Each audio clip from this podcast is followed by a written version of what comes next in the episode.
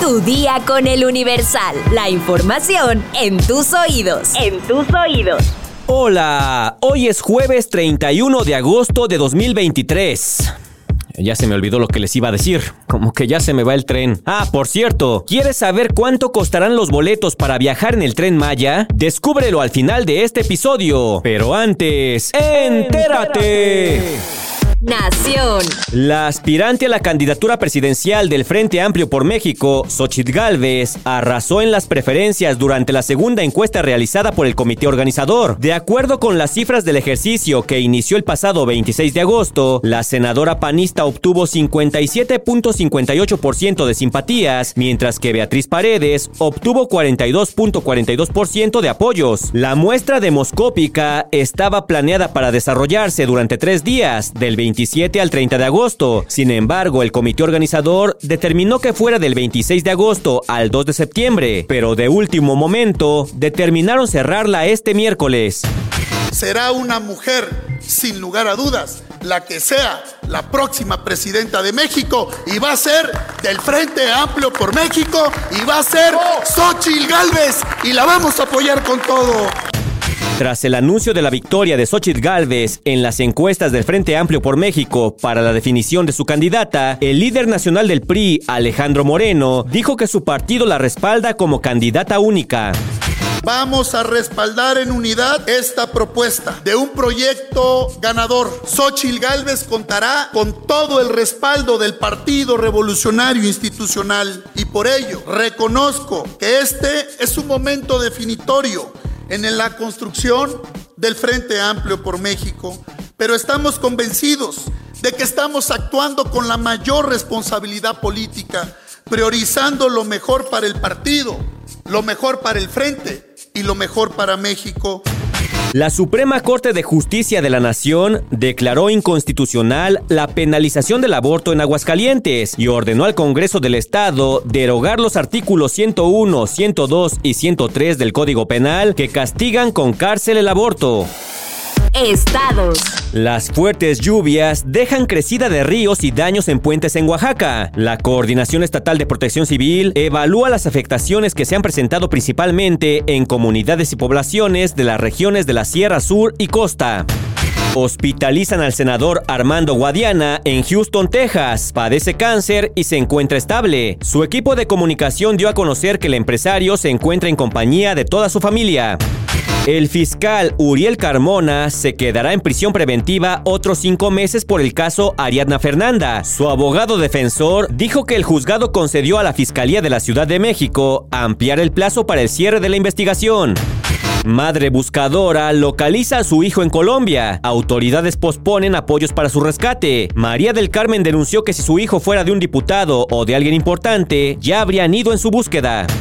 Localizan a Ángela, la bebé desaparecida tras el asesinato de sus padres en Ciudad Juárez. Policías municipales resguardaron a la niña de un año tres meses luego de localizarla. El pasado 28 de agosto, hombres armados ingresaron a su casa para matar a sus padres.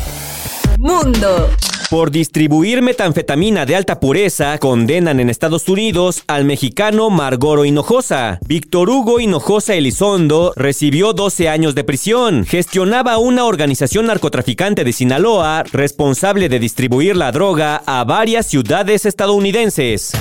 La policía al oeste de Toronto advierte a conductores por el escape de 5 millones de abejas. La policía de la localidad de Halton dijo que recibió una llamada informando que cajas de abejas habían caído de un camión sobre Gulf Line, una ciudad al oeste de Toronto.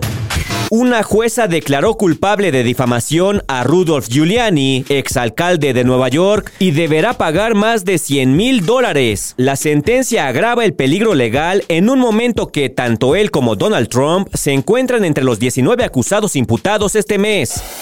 Espectáculos. Eduardo Verástegui arremetió contra un reportero que lo cuestionó sobre las controversias que ha desatado su ideología, calificada de extrema derecha. Durante la premier de la película Sonido de Libertad, en la que Verástegui participó en el reparto y producción, el actor explotó contra el periodista Eduardo Mitsu cuando le preguntó sobre un tuit en el que sugirió que la homosexualidad estaba vinculada con la pedofilia, lo que ocasionó la molestia del productor. ¿Por qué comparar la homosexualidad con la pederastía? A ti no te interesan los niños, Claro, no ya te interesan. todo, No, no. Después de señalar a Mitsu de hacer periodismo pinocho y acusarlo de querer desacreditar el mensaje, volvió a arremeter contra el reportero cuando este lo cuestionó sobre su socio, Fabián Marta, patrocinante de la película y detenido por el delito de secuestro de niños. Verástegui argumentó que Fabián Marta no fue inversionista, sino un patrocinante de la plataforma digital para que la cinta fuera publicitada en ella. Por ese motivo le dijo al reportero que hiciera su tarea y que no mienta. También manifestó que al periodista no le interesaban los niños y que probablemente trabajaba para la industria de la pedofilia. de la industria de la pedofilia, o eres ignorante o no. No, lo que pasa es que soy reportero. También te quiero preguntar con el inversionista, con el inversionista Fabián Marta, ¿qué piensas al respecto? Finalmente invitó a los presentes y a las personas que vean la película a unirse a la lucha para salvar más vidas de niños.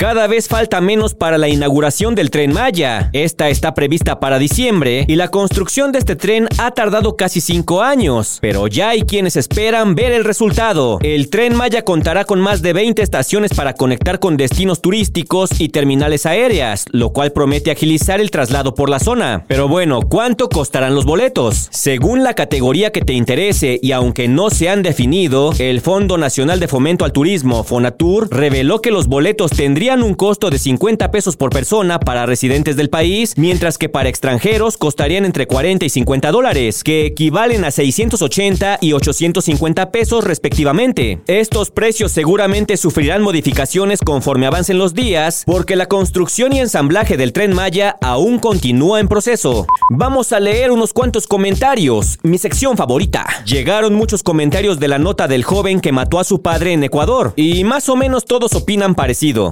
SRMX nos dice, si el padre era violento, esa era la única forma de que no los volviera a agredir. La justicia y derechos humanos solo protege delincuentes. Alex Soto 18 nos dice, está fuerte el caso del menor acusado de homicidio. Es difícil saber cuánto sufrió antes de llegar a esos extremos. Carla Jiménez nos dice, lo ideal sería no tener que elegir dañar a nadie. Besos a mi locutor favorito. Muchas gracias por los besos, Carla. Karen nos dice, carajo, mataría a mi papá si fuera necesario para defender a mi mamá. Pero eso no pasará. Silvia Lu nos dice, quiero pensar que yo intervendría sin dañar al otro. Vladalupe Arrocova nos dice, si no era la primera vez que el padre agredía a su esposa y no se detuvo aunque se lo pidieran, tal vez no hubo otra opción. Y por último, Jorge L. Ayala nos comparte su experiencia. Mi padre, en paz descanse, solo una vez agredió a mi madre. Aquella vez intervine corriendo como loco para traer una patrulla. Nunca más se volvió a repetir y él siempre me agradeció mi reacción. Saludos a Juanma, Nancy Danae, Sara Magali Rojas, Bart Bouvier, a 31 NZDFLKGPPP.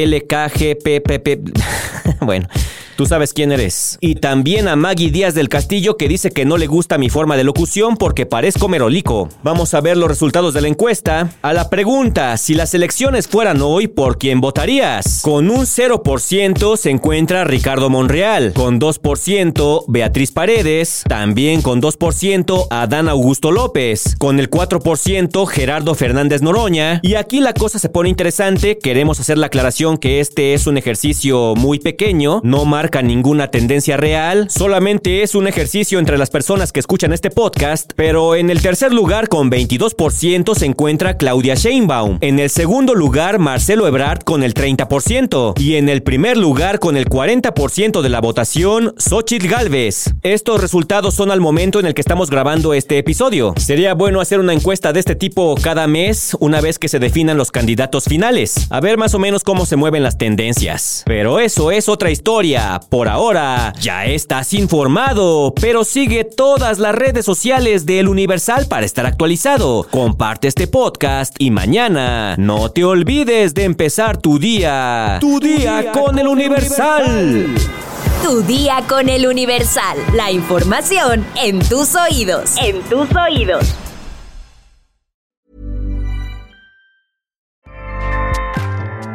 ACAST powers the world's best podcasts. Here's a show that we recommend. Hi, I'm Una Chaplin, and I'm the host of a new podcast called Hollywood Exiles. It tells the story of how my grandfather, Charlie Chaplin, and many others were caught up in a campaign to root out communism in Hollywood. It's a story of glamour and scandal and political intrigue and a battle for the soul of a nation. Hollywood Exiles from CBC Podcasts and the BBC World Service. Find it wherever you get your podcasts. ACAST helps creators launch, grow, and monetize their podcasts everywhere. ACAST.com.